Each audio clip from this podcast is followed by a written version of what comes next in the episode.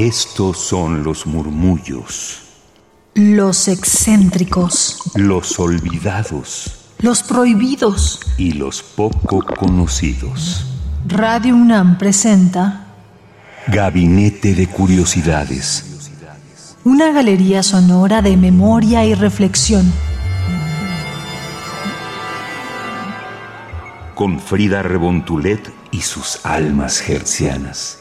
Mis queridas almas gercianas, sean bienvenidas a Gabinete de Curiosidades. Yo soy Frida Rebontulet y en esta ocasión tenemos pocos minutos para presentar a el gran Vicente Quirarte, poeta y escritor mexicano. Él es doctor en letras mexicanas por la Facultad de Filosofía y Letras de la UNAM y en esta ocasión tenemos una conferencia que dio en el encuentro Conecta 2013 Campus del Pensamiento organizado por la Coordinación de Difusión Cultural y celebrado en la Sala Miguel Covarrubias del Centro Cultural Universitario. Escucharemos al mismo Vicente Quirarte hablando sobre el héroe y su libertad condicionada. Él analiza la figura del héroe así como el lugar que se le concede en la memoria de una nación. Para quienes gustan de la filosofía y la historia, aquí tienen una extraordinaria exposición del doctor Vicente Quirarte. El audio es gracias a Gabriela Jiménez, quien lo puso en exposición de la plataforma de descargacultura.unam.mx y ahí podrán conocer mucha más información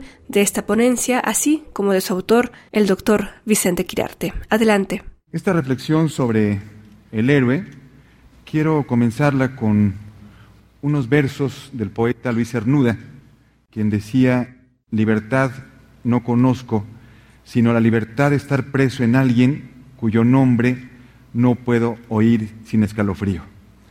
Me complace que la doctora Pasantes haya terminado su ponencia con estas palabras con las cuales inicio una reflexión sobre el héroe que todos somos interiormente. Las palabras de Cernuda, regreso a ellas, siempre me dan la pauta para entender esta contradicción gozosa que es estar reflejado en el espejo del ser al que hemos decidido entregarle nuestra vida, nuestra energía, nuestra dedicación. Luis Cernuda decía, recordando a Nietzsche, que al amor no hay que pedirle sino unos instantes que en realidad corresponden a la eternidad. Y Cernuda eligió morir entre nosotros. Hace unos días recordamos los 50 años de su muerte. Está enterrado en el Panteón Jardín. Fuimos a verlo, leímos poemas, brindamos en honor suyo. Y él quiso morir en México, él vino a vivir entre nosotros precisamente por el amor. Como él dice, nunca estuve tan bien enamorado, estuve enamorado de un mexicano y está enterrado en tierra nuestra. ¿Por qué repito esta idea de cernuda para hablar del héroe? En una entrevista que me hicieron en días anteriores a propósito de esta reunión, dije que el poeta es un héroe. Seguramente la frase la dije, pero fuera de contexto, pues suena como una barbaridad. Porque un abogado, un bombero o un médico me podrían decir, yo también quiero mi parte en ese heroísmo, yo también soy un héroe. Y así lo creo. Un notario, un dolor que nos aqueja, un contrato que tenemos que cerrar, hace necesaria la existencia de distintas profesiones. El trabajo del poeta es un trabajo secreto, es un trabajo invisible, es un trabajo de consecuencias más lentas a través del tiempo.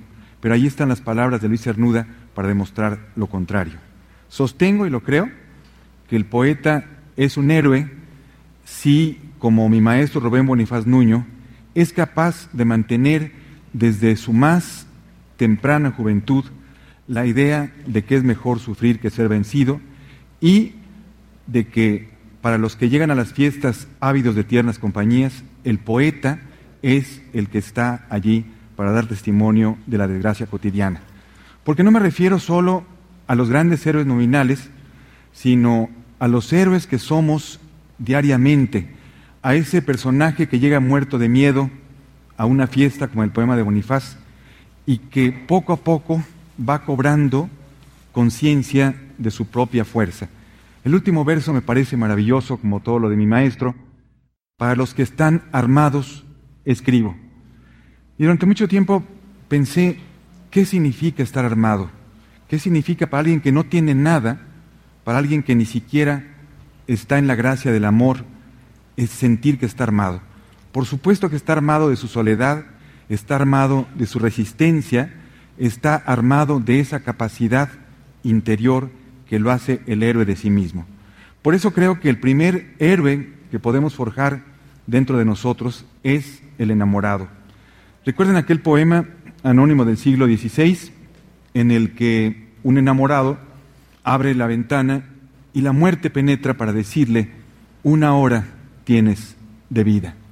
Y esa hora él la dedica a visitar a la dueña de sus amores. Le pide que le abra la ventana, le pide que arroje su cabello para poder subir a verla. No consuma su deseo, la muerte llega y se lo lleva. Pero ahí está la gran metáfora de lo que el enamorado logra como último deseo. Recuerden también aquel fragmento de la Divina Comedia donde eh, Dante Alighieri recuerda a Pablo y Francesca en el infierno.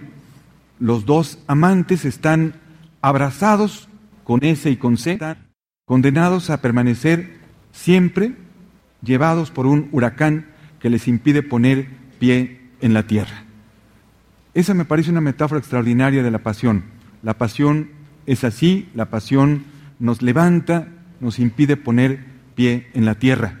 La pasión, por fortuna, se transforma en amor, en convivencia, en toda esta fuerza que mueve el sol y las demás estrellas, como lo dijo el propio Dante.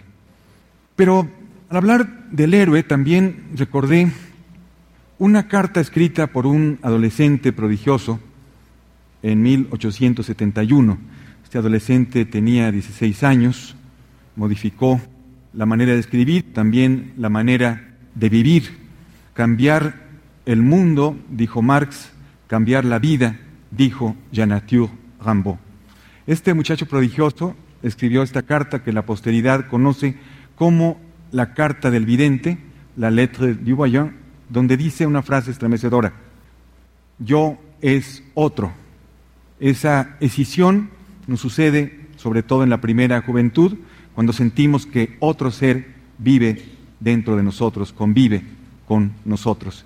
Y una frase que para el tema que nos ocupa es todavía más importante. La poesía irá por delante de la acción. La frase la pronuncia en 1871, la escribe, cuando ya nuestras naciones han obtenido su independencia. ¿Y por qué la recuerdo en este contexto? Porque precisamente las independencias de nuestras naciones hispanoamericanas surgen asentadas en el pensamiento, asentadas en la palabra. He traído conmigo mi acordeón, este documento extraordinario cuyo bicentenario estamos recordando este año, y que son los sentimientos de la nación, impresos autógrafamente por el gran Miguel Ángel Porrúa. Yo creo que el punto 12, el sentimiento de la nación número 12, debería ser aprendido de memoria por todos nosotros, sobre todo por los políticos, y repetirlo como una oración laica del hombre civilizado cada mañana. Dice el principio 12 de los sentimientos de la nación, que como la buena ley es superior a todo hombre, las que dicte nuestro Congreso deben ser tales que obliguen a constancia y patriotismo, moderen la opulencia y la indigencia, y de tal suerte se aumente el jornal del pobre, que mejore sus costumbres, alejando la ignorancia, la rapiña y el hurto. Sería injusto decir que algunos de los principios que plantea el generalísimo Morelos en estos sentimientos de la nación no se han logrado. Por supuesto que hemos avanzado, pero también es verdad que mucho no se ha logrado y aquí está contenida la idea central de todo movimiento de independencia y la idea central del héroe que piensa, del héroe que siente. Ustedes imagínense que la nación que estaba formándose no solo está pensando, está sintiendo. Ese es un principio extraordinario que nos lleva a recordar aquella frase de Germán Arciniegas cuando dice que el gran proyecto romántico de Simón Bolívar fue liberar un continente. Y nuestros héroes se forjaron en esos principios románticos que perseguían la libertad, que perseguían la soberanía, la justicia, la igualdad. Todos estos principios emanados de la Revolución Francesa que logran adquirir cuerpo en la Constitución de 1857. Pero sobre todo lo que más me conmueve, me mueve, me remueve, es ver a un literato como Francisco Zarco, un hombre de una calidad extraordinaria, que inclusive se adelantó a un Baudelaire en su concepción de la ciudad, renunciar a una brillante carrera literaria para dedicarse a hacer la memoria y el alma de la Constitución de 1857. Por eso también tenemos que leer y aprender de memoria, como otra oración laica, el discurso de Francisco Zarco, cuando el 5 de febrero de 1857 da el mensaje del Congreso Constituyente a la Nación. Un documento en el cual exalta las garantías individuales, la libertad, la soberanía, la representatividad, el libre tránsito, y quiero subrayar esta última frase, porque el libre tránsito en este momento en nuestro mutilado territorio está en peligro como nunca antes lo había estado. Yo creo que ese principio de la Constitución que Sarco vislumbró con extraordinaria capacidad y energía, debemos esforzarnos precisamente al recordar a esa gran maestra que es la historia. La historia es nuestra memoria, la historia es la capacidad para recuperar mediante las palabras y las acciones de los héroes lo que ahora somos. Quiero terminar esta reflexión regresando al héroe de mi infancia en una conferencia a la que fui invitado en la ciudad de Morelia, ese lugar con tanta concentración de energía de nuestros héroes, un muchacho me pidió al final si le podía regalar mi copia, la copia que llevaba impresa de la conferencia. La conferencia se llamaba Aventuras para el hombre araña.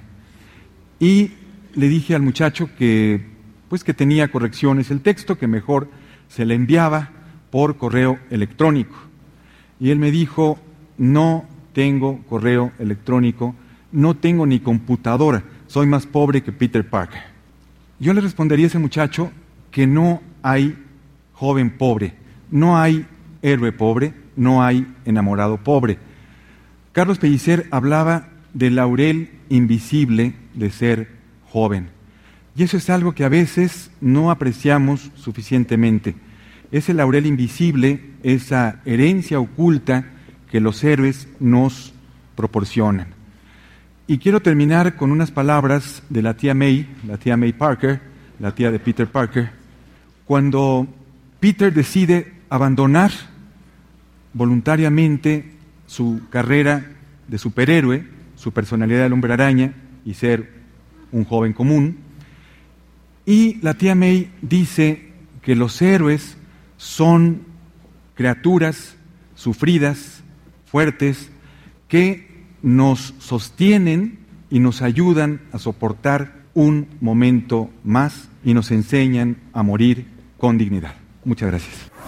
Escucharon a el doctor Vicente Quirarte, poeta y escritor mexicano, esto en 2013 en la charla que tuvo en la Sala Miguel Covarrubias en el Centro Cultural Universitario en el encuentro Conecta 2013 Campus del Pensamiento, organizado por la Coordinación de Difusión Cultural de la UNAM y quien nos dio esta gran ponencia en torno a el héroe y su libertad condicionada. Les invito a que nos sigan en Gabinete C-Bajo para seguir conectados por esta vía y darles toda la información sobre esta charla. Hasta la próxima.